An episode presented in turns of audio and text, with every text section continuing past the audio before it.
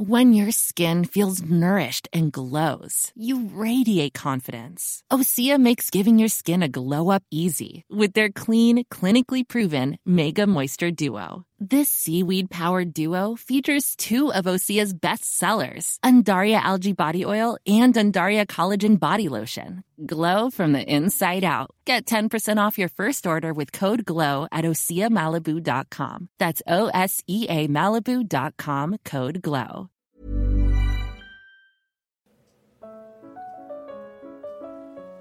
Bienvenue pour cette nouvelle émission sur l'Arche de l'Histoire où nous allons poursuivre nos réflexions de la semaine dernière où nous évoquions la figure ô combien importante d'Alcibiade. Alors je remets un petit peu dans le contexte, Alcibiade a vécu au 5e siècle, dans cette Athènes du 5e siècle qui est aujourd'hui un petit peu fantasmée.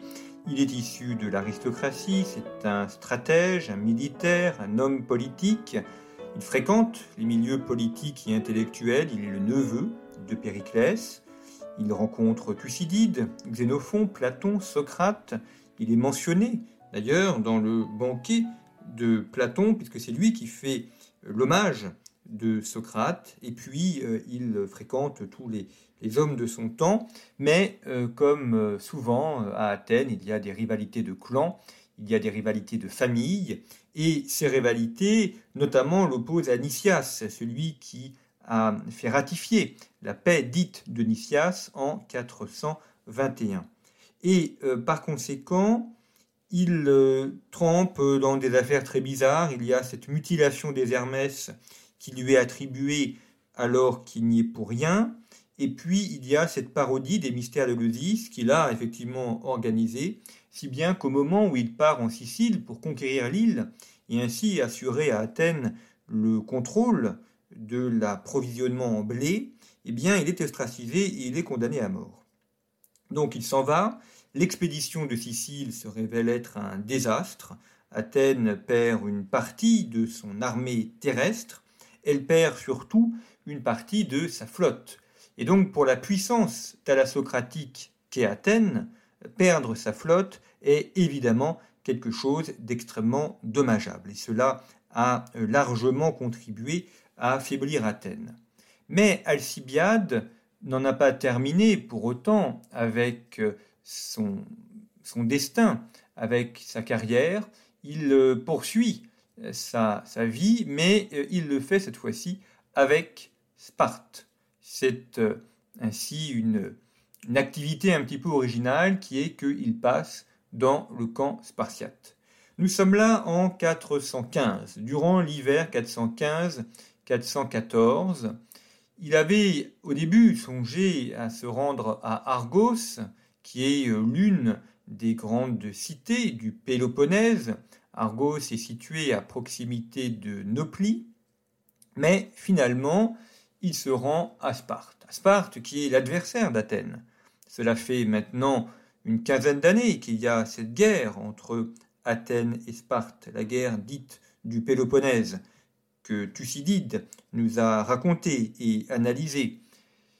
Et il se rend à Sparte euh, d'abord pour euh, trouver une terre de refuge, et puis comme il a été exilé de sa patrie, il estime qu'il n'a plus rien à devoir à Athènes, il n'est plus tenu euh, par un quelconque serment politique. Son oncle, Périclès, est mort.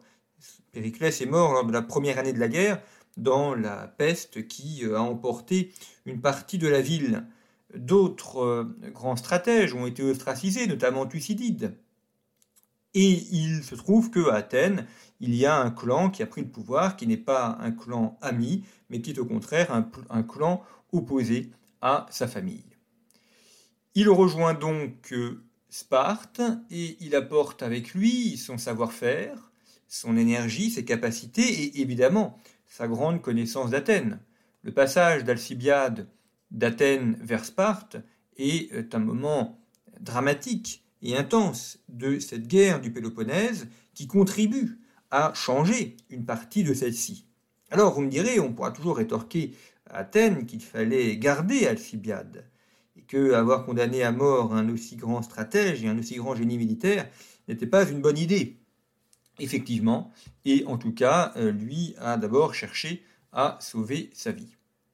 Il va donc conseiller aux Spartiates, qu'on appelle aussi les Lacédémoniens, d'envoyer une armée en Sicile afin euh, de pouvoir euh, finir, euh, anéantir les troupes athéniennes qui s'y trouvent toujours. Et c'est ce qui fait, en effet, les Spartiates envoient un homme qui s'appelle Gylippe, Gylippe qui est un général spartiate, il est envoyé en renfort à Syracuse. Vous vous rappelez, si, si vous rappelez l'émission de la semaine dernière, on avait vu que les Athéniens ont atterri à Catane. Ils ont pris, enfin atterri, pardon, ils ont, sont arrivés à Catane. Ils ont pris Catane. Là, ils ont installé leur base, mais ils n'arrivent pas à prendre Syracuse. Alors la Sicile n'est pas unie à l'époque. Il y a différents royaumes, gouvernements en fonction des villes, et donc ils n'arrivent pas à prendre Syracuse. Et Gylippe, est envoyé en renfort à Syracuse. Là, il rassemble une armée et il vient apporter une aide aux gens de Syracuse et il peut ainsi combattre les Athéniens et obliger les Athéniens à lever le siège de Syracuse.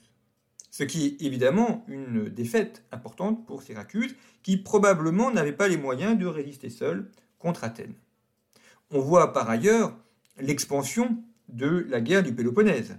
C'est-à-dire que la Sicile, qui était complètement à l'écart de la guerre et qui n'a rien à voir ni avec la Ligue de Délos, ni avec la Ligue du Péloponnèse, est incluse, malgré elle, dans cette guerre. Une fois que le siège a été levé, Gylippe poursuit ses combats. Il, euh, il se fait apporter des renforts, et à partir de là, il euh, mène une expédition contre la flotte athénienne afin de la détruire. Et non seulement il détruit la flotte athénienne, mais en plus il vainc les deux généraux athéniens que sont Nicias et Démosthène. Et ça, c'est évidemment quelque chose qui est important parce que ces deux généraux sont battus, et non seulement ils sont battus, mais en plus ils sont tués. Donc celui qui a participé à la paix de 421, est abattu. Il est, donc on est en 413, il meurt devant Syracuse. C'est évidemment une très grande défaite pour les Athéniens. C'est aussi une victoire personnelle pour Alcibiade, puisque euh, Nicias s'était euh, toujours opposé à Alcibiade et c'est lui qui avait contribué à son ostracisation. Donc évidemment, Alcibiade est ravi de voir que son rival a été tué euh, dans cette guerre du Péloponnèse. Et puis le deuxième grand général qui décède, c'est euh, Démosthène.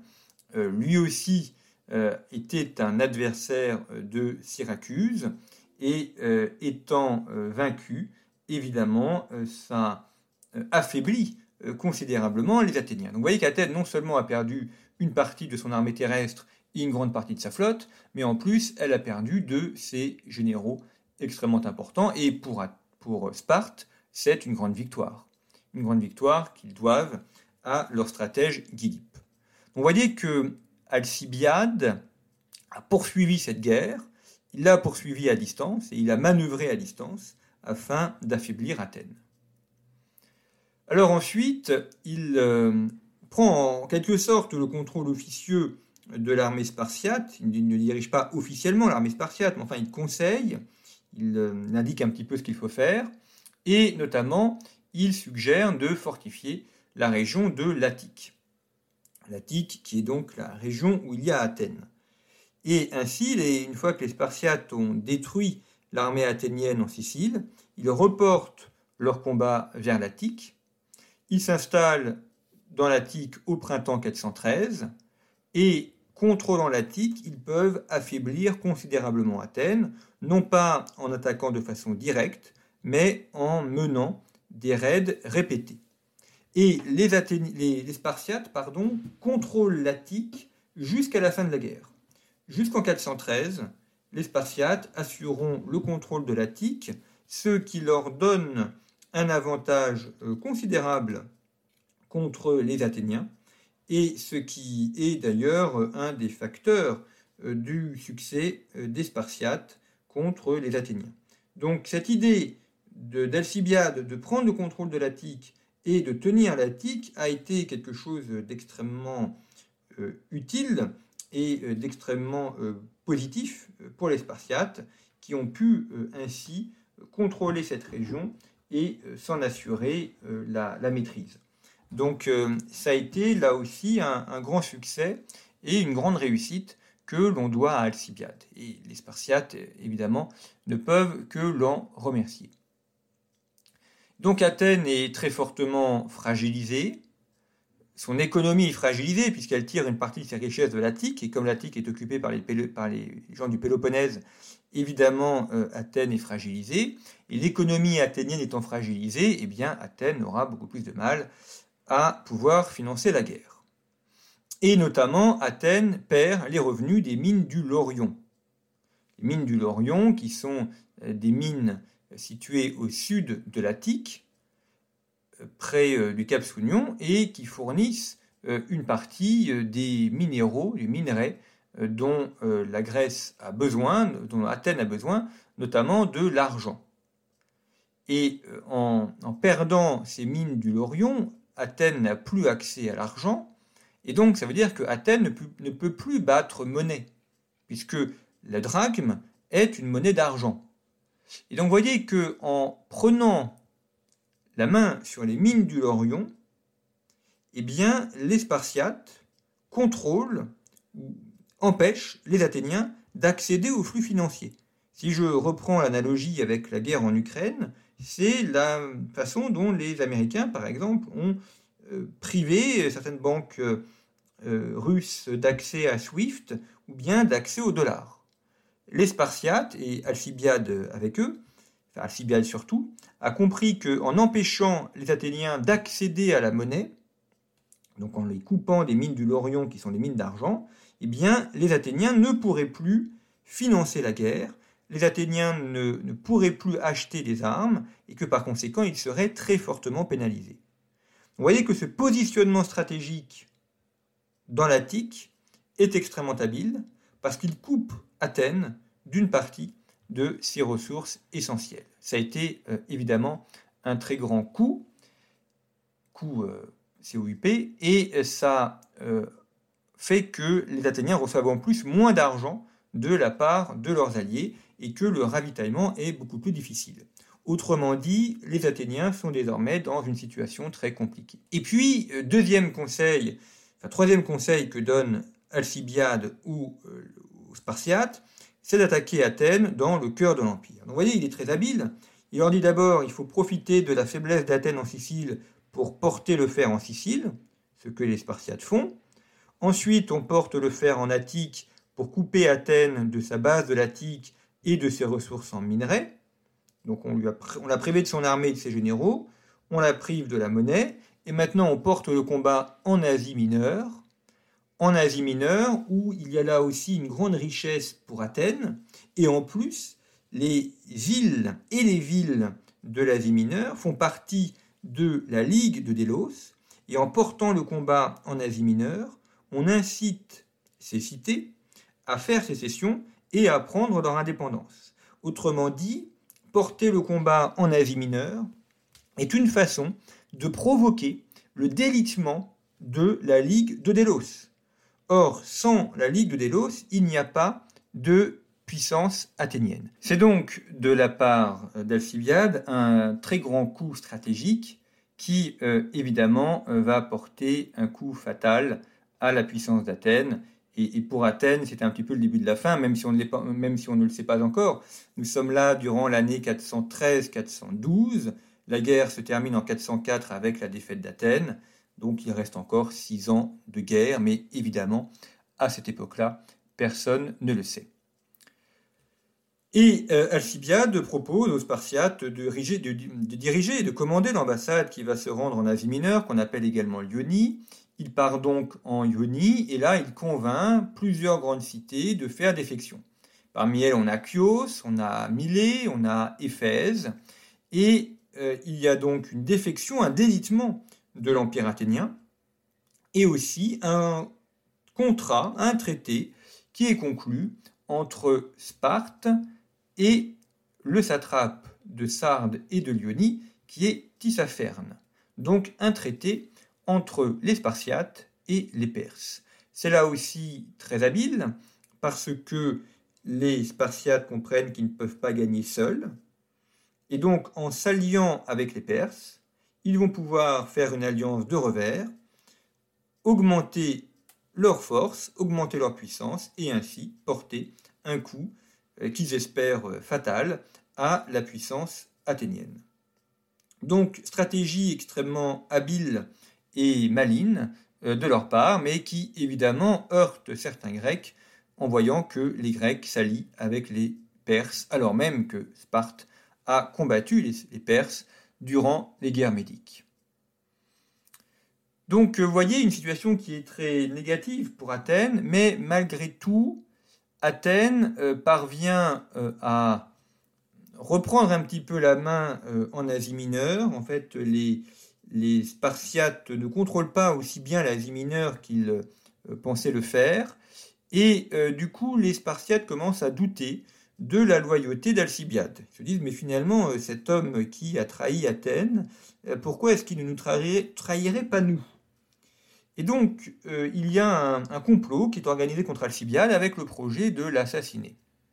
Complot qui est par ailleurs organisé par le roi de Sparte, Agis II il faut dire aussi qu'il y a une question de jalousie, puisque Alcibiade a eu la mauvaise idée d'avoir une liaison avec la femme du roi, et donc à des considérations politiques s'ajoutent des considérations personnelles, qui fait que Agis II, le roi Agis II, a euh, doublement, euh, doublement raison, enfin double, double intérêt à se débarrasser d'Alcibiade. Et finalement, Alcibiade, apprenant que les Spartiates cherchent à l'assassiner, quitte Sparte et passe ensuite dans le camp des Perses en se mettant au service de Tissaphernes, le satrape de Sardes. Donc Alcibiade trouve là une troisième patrie, après Athènes, après Sparte, il se met cette fois-ci au service des Perses. Il se met au service des Perses, il espère euh, pouvoir euh, contrôler en réalité Tissaphernes, pouvoir euh, contrôler la Sarde et l'Ionie, mais il n'y parvient pas vraiment. Et donc la situation politique ayant changé à Athènes, eh euh, Alcibiade essaye de préparer son retour à Athènes. Et finalement, il convainc Tissaphernes de ne favoriser ni Sparte ni Athènes, mais de favoriser uniquement ses intégrés. Voilà ce que nous dit euh, Thucydide à ce sujet. Il s'agit d'user les Grecs contre eux-mêmes, avec des frais limités et sans mettre en jeu sa sécurité propre. Ça fait un petit peu penser à la Chine et euh, à la Russie et les États-Unis aujourd'hui, affaiblir Athènes et Sparte euh, sans euh, entrer directement dans le jeu et récupérer ensuite la mise lorsque les deux adversaires auront été très fortement affaiblis. Et donc finalement, Tissaphernes réduit les sommes d'argent qu'il donne aux Péloponnésiens, il cesse de leur livrer des bateaux comme il avait promis, et euh, il se fâche même avec les Spartiates, et donc l'alliance entre Sparte et Perse est rompue. Là aussi, bien mauvaise affaire de la part des Spartiates que d'avoir laissé partir Alcibiade. Alcibiade rentre à Athènes. En 411, il établit des contacts avec les Athéniens et euh, il leur annonce que Tissaphernes est prêt à s'allier avec eux. Et donc finalement, il essaye de mettre en place un retournement d'alliance. Non pas l'alliance entre Sparte et Tissaphernes, mais entre Tissaphernes et Athènes. Là aussi, c'est très classique en géopolitique que d'avoir ce retournement d'alliance. Mais il dit il ne pourrait y avoir de retournement d'alliance que si les Athéniens mettent un terme au régime démocratique et qu'à la place, ils mettent en place un autre régime. Un régime politique plus sage, selon la formule d'Alcibiade, qui est euh, ce qu'on appelle l'oligarchie. Et finalement, il se trouve que les Athéniens qui dirigent la ville ne veulent pas mettre un terme à leur gouvernement, ils ne veulent pas non plus rappeler Alcibiade, mais malgré tout, il y a des négociations qui sont mises en place. Et finalement, la démocratie est renversée malgré tout. Alors la démocratie athénienne n'a pas grand-chose à voir avec ce que l'on appelle, nous, la démocratie, donc il ne faut pas non plus idéaliser la démocratie athénienne mais elle est renversée et on a le système de l'oligarchie qui se met en place. L'oligarchie se mettant en place, Alcibiade se dit qu'il pourra enfin rentrer dans sa patrie. Il euh, s'assure d'abord que Tissaphernes n'aidera pas Sparte, ce qui est vrai, et ce gouvernement oligarchique s'appelle le gouvernement des 400. Le 400 est un gouvernement qui est mis en place en 411, puisqu'il y a eu un coup d'État qui est opéré en 411, qui a renversé le gouvernement athénien et euh, qui euh, a mis en place donc un nouveau gouvernement. Et cette délégation des 400 est reçue euh, par, par et finalement la situation se passe assez mal et le gouvernement des 400 est renversé à son tour. Donc on voit qu'on a une très grande, très grande instabilité politique à Athènes, donc les 400, c'est ceux qui dirigeaient la ville, et les 400 personnes qui dirigeaient la cité. Ils sont renversés, ils sont remplacés par l'action des 5000. Bon, tout cela euh, est euh, très euh, compliqué. Et finalement, les 5000 sont eux-mêmes renversés par un autre gouvernement qu'on appelle les 500. donc, ce que l'on voit, c'est qu'il y a en fait une très grande instabilité politique à Athènes, que la, vie politique athénienne ne tient plus et que euh, le gouvernement athénien euh, est de plus en plus instable. Du coup, la guerre se déplace vers les Lesbons. Alcibiade joue un rôle décisif, notamment dans les victoires navales d'Abydos et de Cyzique. Il, lui, il travaille toujours pour les, pour les Perses, hein, malgré tout, mais enfin, cette fois-ci, il s'est un petit peu rangé du côté des Athéniens. donc, ce sont deux victoires navales contre les, les Perses, pardon, contre les Spartiates. Donc on peut penser qu'Athènes va finir par gagner. Et euh, finalement, il euh, contribue à soumettre des villes euh, qui étaient récalcitrantes, notamment Chalcédoine et Sisie. Et finalement, un accord est conclu entre Athènes et Tissaphernes. Et Tissaphernes, pardon, Alcibiade prend la possession de Byzance en 409 et il peut de nouveau rentrer à Athènes. Donc vous voyez un ultime retournement d'alliance avec la prise de Byzance qui est une colonie athénienne et Alcibiade rentre à Athènes. Il rentre à Athènes. En 407, il est de nouveau élu stratège. Donc euh, son long exil, qui avait commencé en 415, euh, s'arrête. L'accueil est triomphal, les biens lui sont rendus, on rétracte les malédictions qui ont été prononcées euh, contre lui, et Alcibiade est rétabli dans toute son intégrité. Il rétablit également la procession vers Eleusis, et les mystères, qui est donc une manière comme ça de, réconcilier avec ce qui s'était passé au moment de son départ. Et puis Alcibiade poursuit la guerre parce que celle-ci euh, n'est pas euh, terminée, et il mène notamment la bataille de Egos Potamos, qui est une des grandes batailles navales, euh, qui est extrêmement importante. Et Alcibiade n'est pas du tout d'accord avec le plan stratégique qui a été mis en place, il estime que c'est un mauvais plan, il préconise un autre plan pour la bataille d'Egos Potamos. Les Athéniens ne l'écoutent pas et ils sont battus. C'est une très grosse défaite, cette bataille d'Egos Potamos. Nous sommes en 405, c'est la dernière grande bataille de la guerre du Péloponnèse, et cela signe la défaite finale d'Athènes. Et Alcibiade peut dire ben, que cette défaite, euh, ils la doivent au fait qu'il n'a pas été écouté. Or, il est là de nouveau en danger parce que euh, certains Athéniens veulent l'assassiner, il se retire en Thrace. Un gouvernement athénien prend le, pas qu'on appelle le gouvernement des Trente.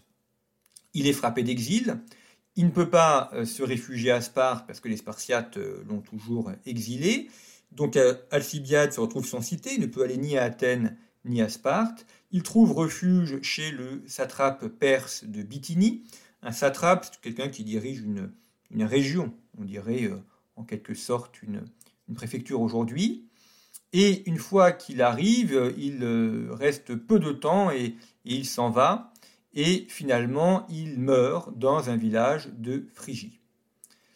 Alors il meurt, on ne sait pas vraiment euh, comment il, trouve la mort. certains disent qu'il aurait été assassiné, qu'il aurait été attaqué.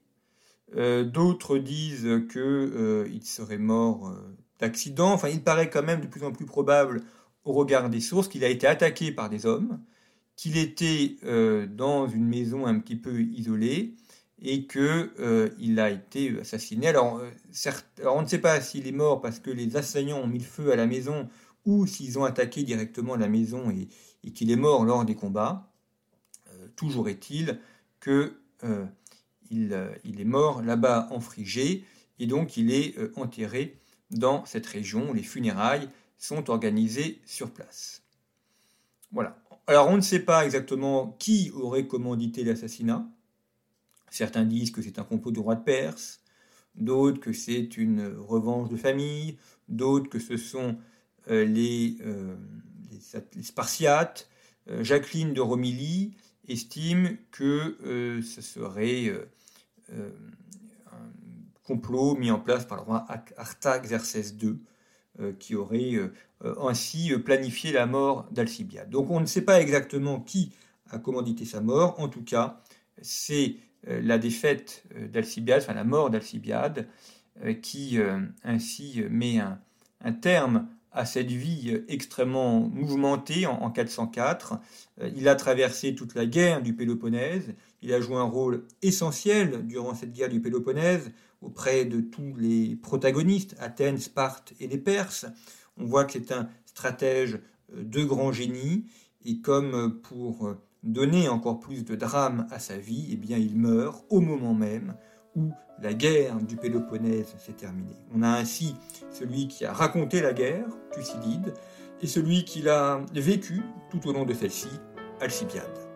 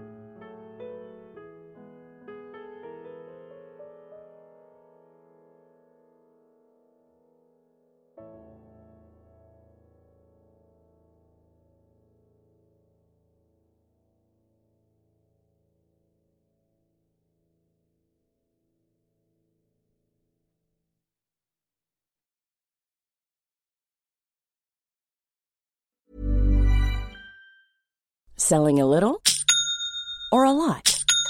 Shopify helps you do your thing however you cha-ching. Shopify is the global commerce platform that helps you sell at every stage of your business. From the launch your online shop stage to the first real life store stage, all the way to the did we just hit a million orders stage.